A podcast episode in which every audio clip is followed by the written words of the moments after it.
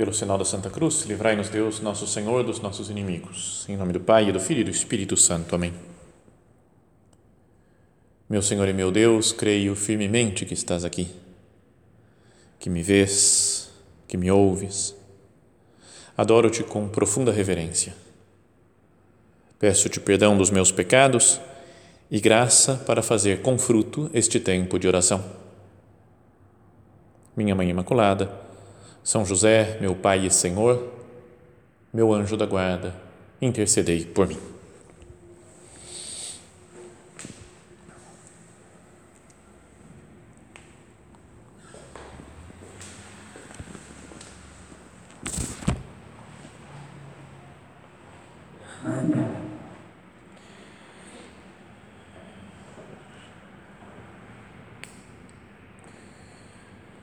Queria começar a nossa meditação de hoje dizendo que nós, que, comentando sobre uma característica muito marcante, talvez, do nosso tempo.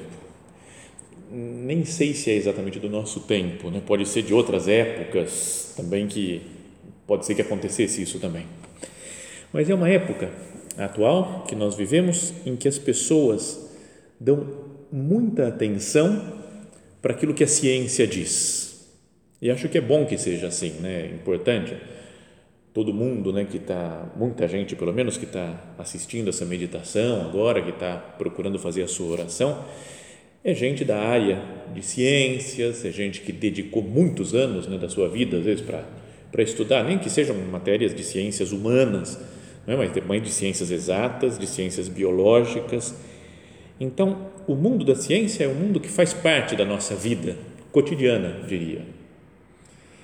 Mas acontece, pode acontecer, e no nosso, no nosso mundo, no nosso tempo acontece, que as pessoas às vezes dão atenção só para aquilo que a ciência diz, ou para as coisas que podem ser provadas cientificamente. Por exemplo, até mesmo para falar da época que nós estamos vivendo, sobre o coronavírus o que todo mundo quer saber é o que os especialistas dizem. Um médico, um biólogo, um infectologista, né, o que, que diz sobre o coronavírus e como que ele se, vai se desenvolvendo, como que é a transmissão do vírus, se ele pode sofrer mutação, não pode sofrer mutação. Então, é, são as conversas da, dos dias de hoje.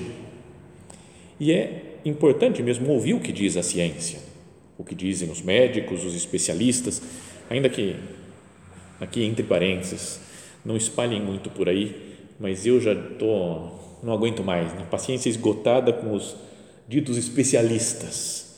Fica todo mundo dizendo que é especialista agora né, nisso daqui. Então, como diz um especialista, e basta falar isso e as pessoas creem, acreditam porque ele recebeu esse título, o especialista. Até uma das mensagens dessas de WhatsApp que ficam girando freneticamente nesses últimos tempos, uma delas falou: o Brasil passou a ter, passou a ter de 200 milhões de técnicos de futebol, agora tem 200 milhões de especialistas em coronavírus, porque todo mundo quer dar o seu palpite, né, a sua, sua ideia né, de explicar como é que é. Bom, voltando para o nosso tema, a ideia é que a ciência é algo importante, mas algumas pessoas, apoiadas entre aspas na ciência, parece que dão, que dão atenção zero para outras coisas. O que a igreja diz, o que a fé diz, fala, não, não, não, isso daí é outro problema. Não quero nem saber disso aqui. Estamos falando de ciência. Como se a igreja se desentendesse do mundo real que nós vivemos. Não é? Muita gente quer que a igreja fique em silêncio em, em tantos aspectos da vida humana, da vida social Parece que a igreja dá uma opinião, é, é um preconceito que ela tem por acreditar em umas coisas, é uma espécie de obscurantismo, é uma volta à Idade Média, né? ainda que a Idade Média não tenha sido tão obscura assim como muita gente prega, como muita, muita gente ensina. Bom, mas então essa é uma primeira característica da nossa civilização atual, ocidental pelo menos, que dá muito valor à ciência. Volto a dizer, eu estudei, sou cientista também, podemos dizer, Fiz física, me formei em física, gosto muito de astronomia, estudei muitos anos, muitos anos de astronomia.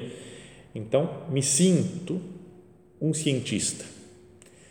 E acho que as duas coisas devem caminhar juntas, né? a ciência e a fé. Bom, mas essa é a primeira característica, né? a ciência muito importante. E uma segunda tendência do nosso tempo é uma, um contínuo recorrer ao misticismo, a coisas misteriosas. Tem muita gente com umas, umas espécies de crendices populares né? muito estranhas. Não é? Até, sei lá, de mal olhado, não é? Fizeram um trabalho nessa pessoa e agora ela vai ser prejudicada. Ainda que existam influências de coisas malignas do mundo, mas não é que eu dou muita atenção para leitura da mão, né? tem muita gente que fala ainda disso, leitura de uh, tarô. Então tem uma, uma crendice, muitas vezes marcante, astrologia. Quanta gente ainda acredita nas coisas de astrologia. Não digo que eu sou contra a astrologia por ser padre, não tem nada a ver isso. Eu sou contra a astrologia por, por ser cientista, não é por ser astrônomo, físico. Então, você, estudando as coisas, você fala, que importância tem? Pode ter alguma influência em alguma coisa física da Terra, sem dúvida, né? A posição das, da Lua, sobretudo, o efeito das marés. Bom, mas não vamos entrar nisso. A ideia é que tem, por um lado, muita ciência, às vezes só ciência, desprezando outro tipo de conhecimento, que não seja o conhecimento científico ou empírico, e por outro lado, muita crendice né, em coisas que não são exatamente de fé, não é? umas coisas não são, digamos, digo de fé de, da doutrina da igreja, mas de uma, uma fé mal entendida de se acreditar em muitas coisas, é? então até nas simpatias que tem, né? Por exemplo, os antigos até diziam algumas coisas, né? se fizer isso, acontece tal coisa. Se eu olhar no espelho depois de jantar, eu posso ficar com a boca torta. Era um dos medos que eu tinha quando eu era criança. Falei, nossa, ouvi dizer isso, vai que fico com a boca torta por olhar para o espelho depois da janta. Não tem nada a ver, né? Ter, quem tem asma, eu tinha asma e tinha uma tartaruga em casa, um jabuti. E por ter asma, bronquite, falaram, é bom ter tartaruga, jabuti, porque depois quando ele foge, o bicho ele leva embora a asma. E eu acreditava, falei, bom, pode ser que seja real, vai saber, vamos tentar. Bom, tudo bem. Voltando ao nosso tema. Muita ciência por um lado, e só ciência, e muita crendice popular por outro. E tem um evento que desperta a curiosidade de todo mundo, tanto dos cientistas como dos, dos que recorrem a essas crendices, que é o milagre quando acontece um milagre, uma coisa que a gente não consegue explicar, que a ciência não consegue explicar, causa é, um, é como que um ponto de união entre essas duas tendências.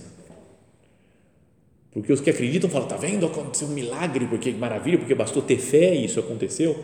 E mesmo os, os cientistas falam, como é que isso aconteceu? Porque a ciência não explica. Então querem entender, querem aprofundar mais no seu conhecimento técnico científico.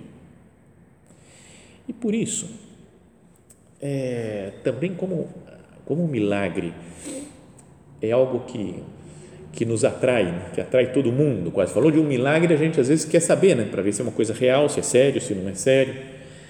Também é um campo aberto para, um, para milhões de charlatães que existem por aí, né? que vai enganando o povo com falsos milagres, né? e vão ganhando dinheiro. Basta você dar esse dinheiro que você vai conseguir o milagre é como se fosse eu estou comprando milagres. Isso acontece por aí, é, apoiando nessa, ganhando dinheiro apoiado na crendice popular, falsas curas, falsas visões, falsas aparições. Né, até nesses dias mesmo de, de pandemia, saíram algumas propagandas de algumas igrejas que nem, nem vou dizer que são igrejas evangélicas, porque não são, isso aí são outras coisas. Igreja evangélica é uma coisa séria, né?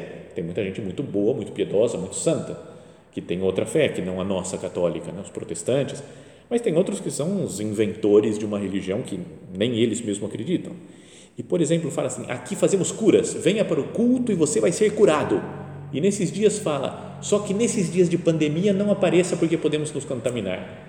Você vai ser curado de tudo, de qualquer doença, mas coronavírus não, porque vai que dá algum problema, as pessoas se contaminam aqui, então vamos cancelar os cultos. Então, E, e coisas mais bizarras que essa. Uma vez vi uma, uma propaganda de faça uma oração e perca 5 quilos. Cara, esse ia ser minha é a solução né? para qualquer problema. Não tem que fazer regime, não tem que fazer esporte, correr, nada. Faz uma oração e você perde 5 quilos. Bom, milagre. Nessa época de Páscoa que nós estamos vivendo, ainda, ainda dentro da oitava da Páscoa, né? sabe que a, a Páscoa é como um grande domingo, todos esses dias, né? desde o domingo passado, na Páscoa, segunda, terça, quarta, quinta, sexta, hoje, até amanhã, ainda é um, um grande, como se fosse um grande domingo. E pensando nesses dias que nós estamos vivendo, eu queria falar qual é o maior milagre da história. O maior milagre de todos os tempos, imbatível, e é a ressurreição de nosso Senhor Jesus Cristo. Um milagre que ninguém viu, só o próprio Cristo, mas que voltou, viram as pessoas o resultado do milagre, tendo Cristo ressuscitado diante deles. Pode ser que, ao falar isso, que a, o principal milagre foi a ressurreição de Cristo, alguém fique meio decepcionado, né? porque fala, tudo bem, mas já ouvi outras pessoas serem ressuscitadas.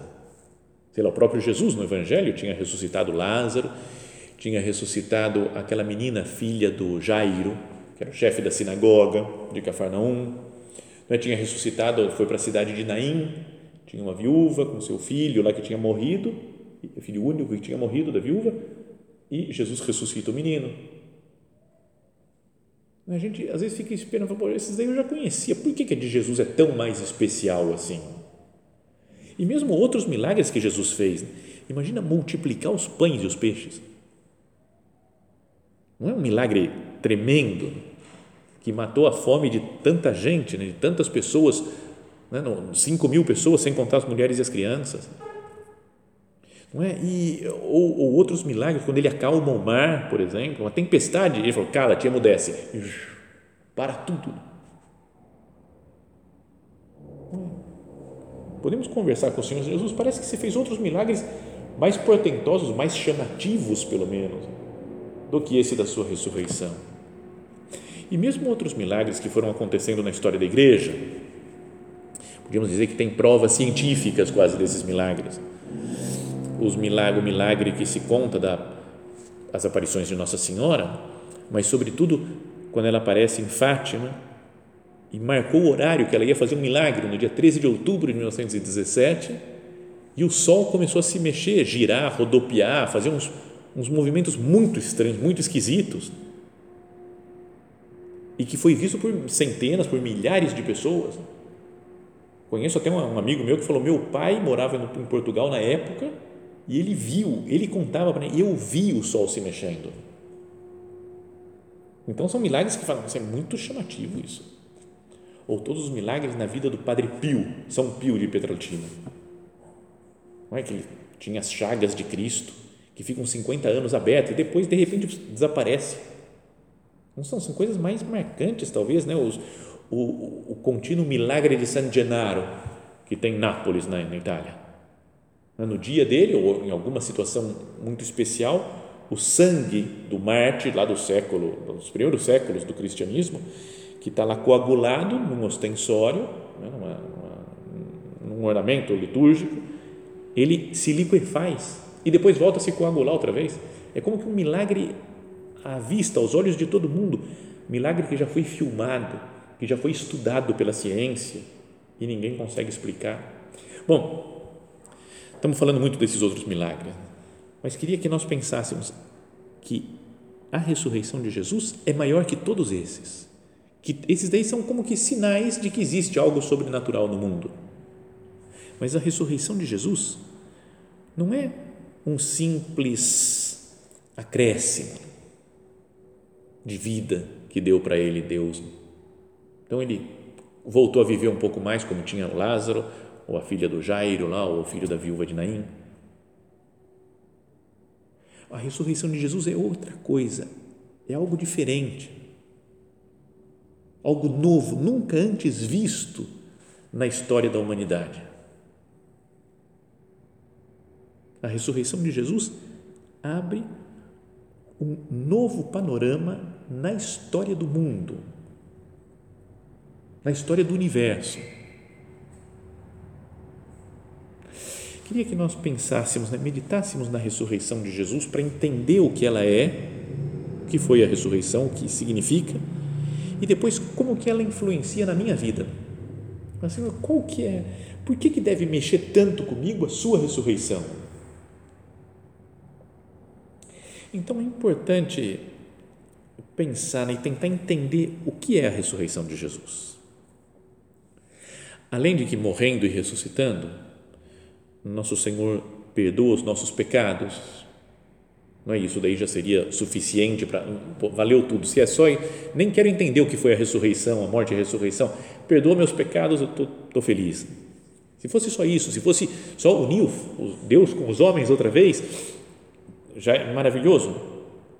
Mas Jesus ressuscitado é a primeira pessoa com um corpo glorioso, um corpo glorificado que já não sofre mais as limitações de tempo e espaço.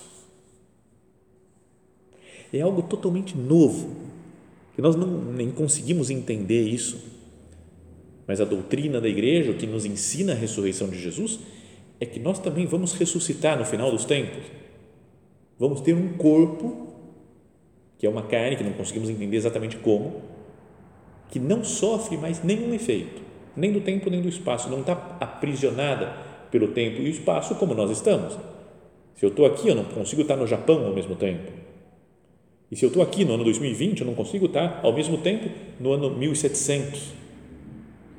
Porque nós, pela nossa condição material finita, Estamos presos dentro dessas coordenadas espaço-temporais, espaço e tempo. Mas queria agora que nós lêssemos um trecho, um trecho mais ou menos longo de algumas partes do capítulo 15 da primeira carta de São Paulo aos Coríntios, que ele tenta explicar, né, com as luzes que São Paulo recebeu de Deus, ele tenta explicar o que é a ressurreição.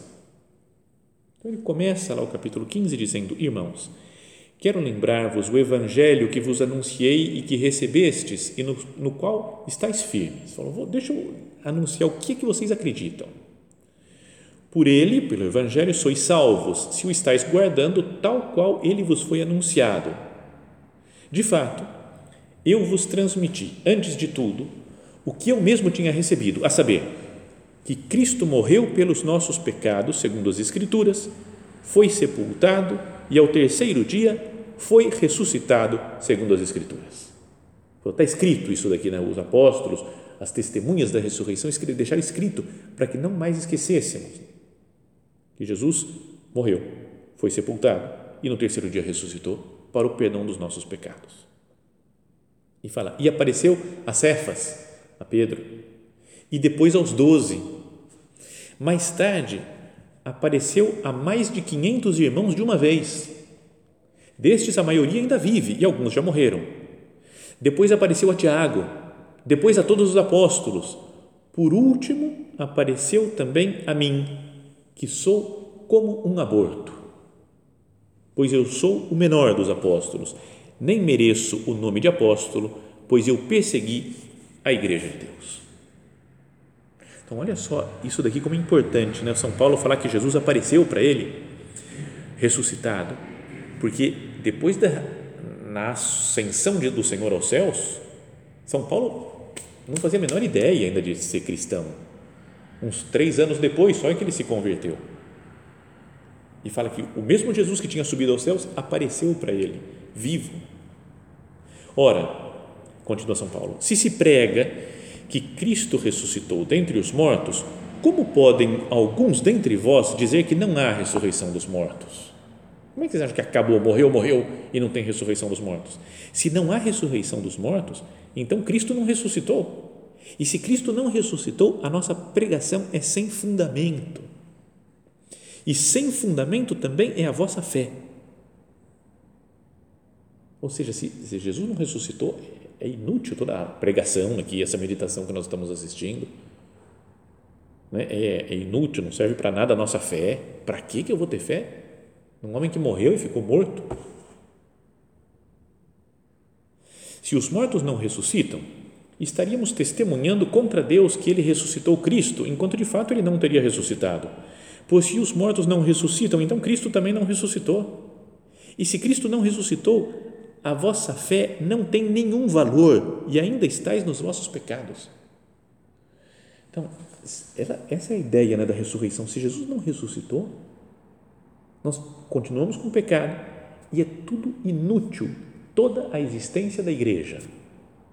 Tudo que existe, toda a pregação, a Bíblia, pode, pode jogar tudo fora, que é tudo inútil. E se Cristo então não ressuscitou, a vossa fé não tem nenhum valor e ainda está nos vossos pecados. Então, também pereceram os que morreram em Cristo. Se é só para esta vida que pusemos a nossa esperança em Cristo, somos, dentre todos os homens, os mais dignos de compaixão não é legal pensar isso? Se é só para essa vida que eu vivo e me poupo de muitas coisas e procuro me santificar e procuro ajudar os outros e viver a caridade, se é só para agora, sou o mais digno de compaixão. Mas na realidade, Cristo ressuscitou dos mortos como primícias dos que morreram. Com efeito, por um homem veio a morte e é também por um homem que vem a ressurreição dos mortos, como em Adão todos morrem, assim em Cristo todos serão vivificados.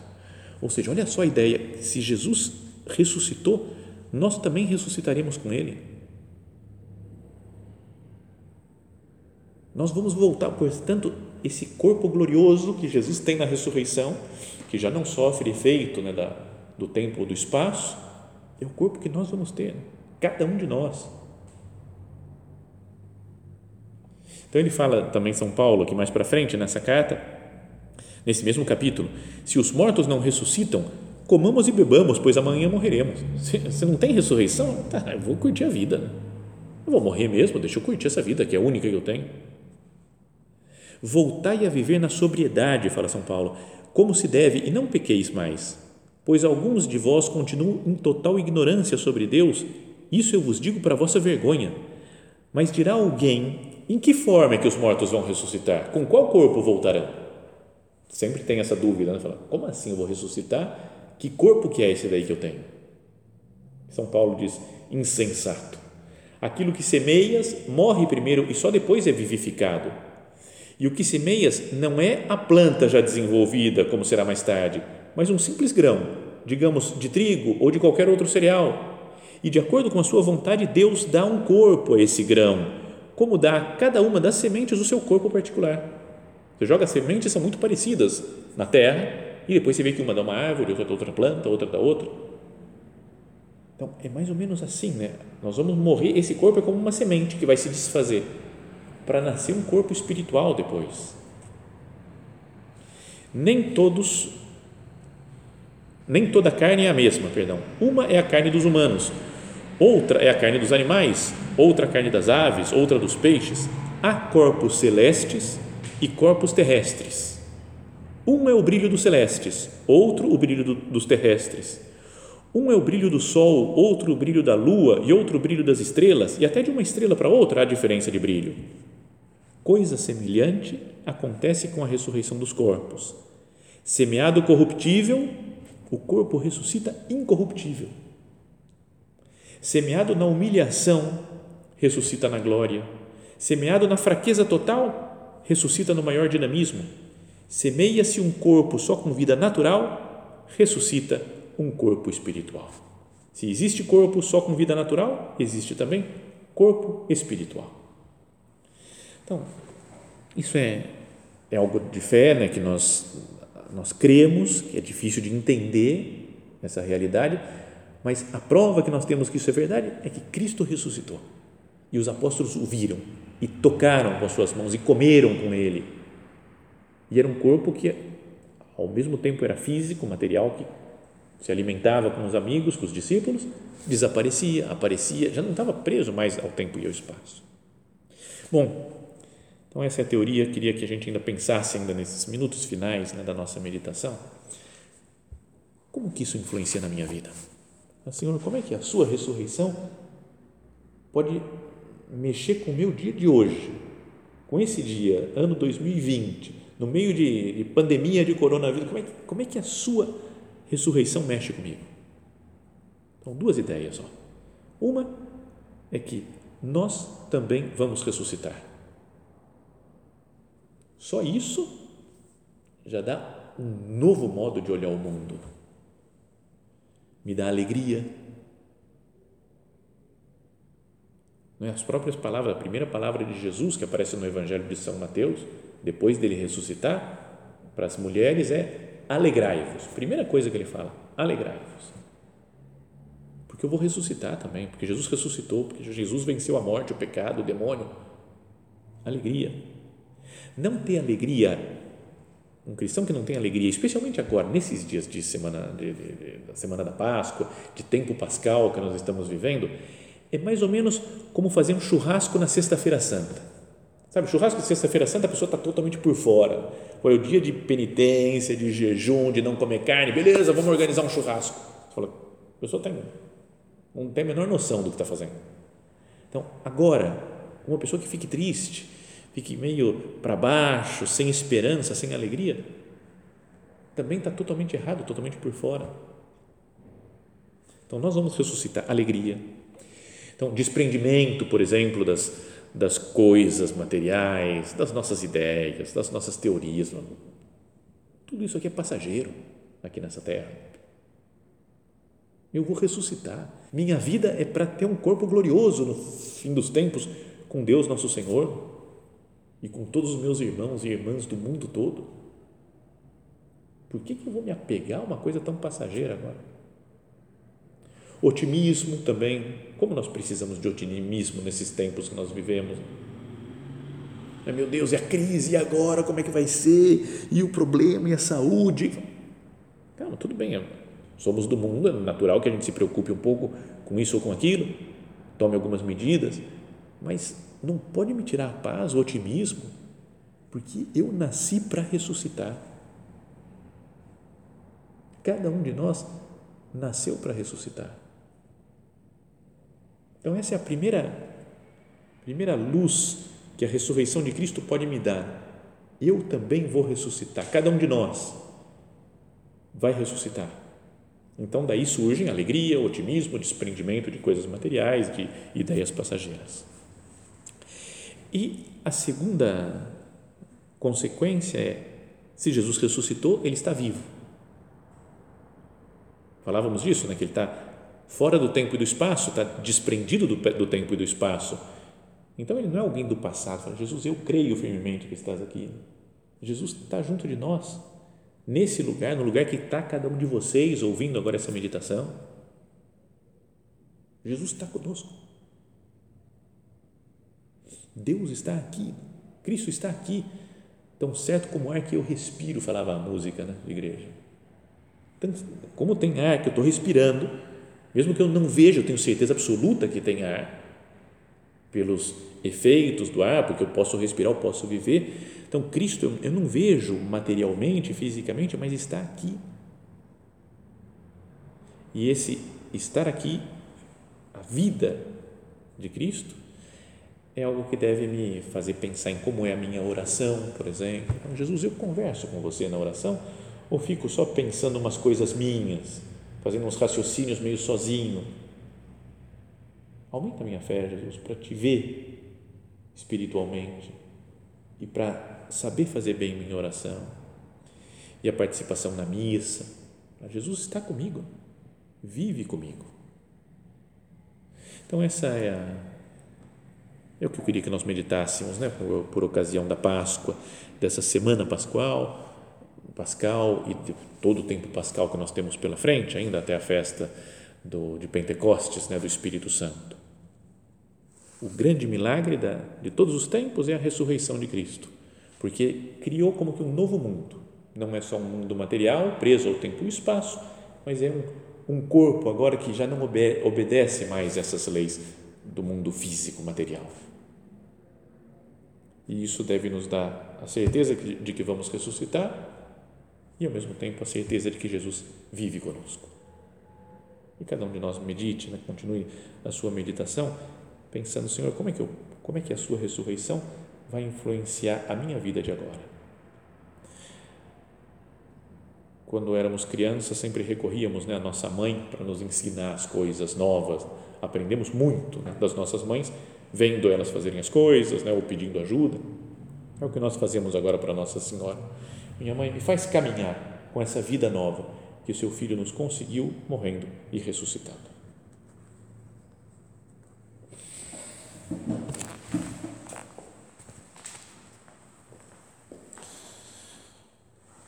Dou-te graças, meu Deus, pelos bons propósitos, afetos e inspirações que me comunicaste nesta meditação. Peço-te ajuda para os pôr em prática. Minha Mãe Imaculada, São José, meu Pai e Senhor, meu anjo da guarda, intercedei por mim.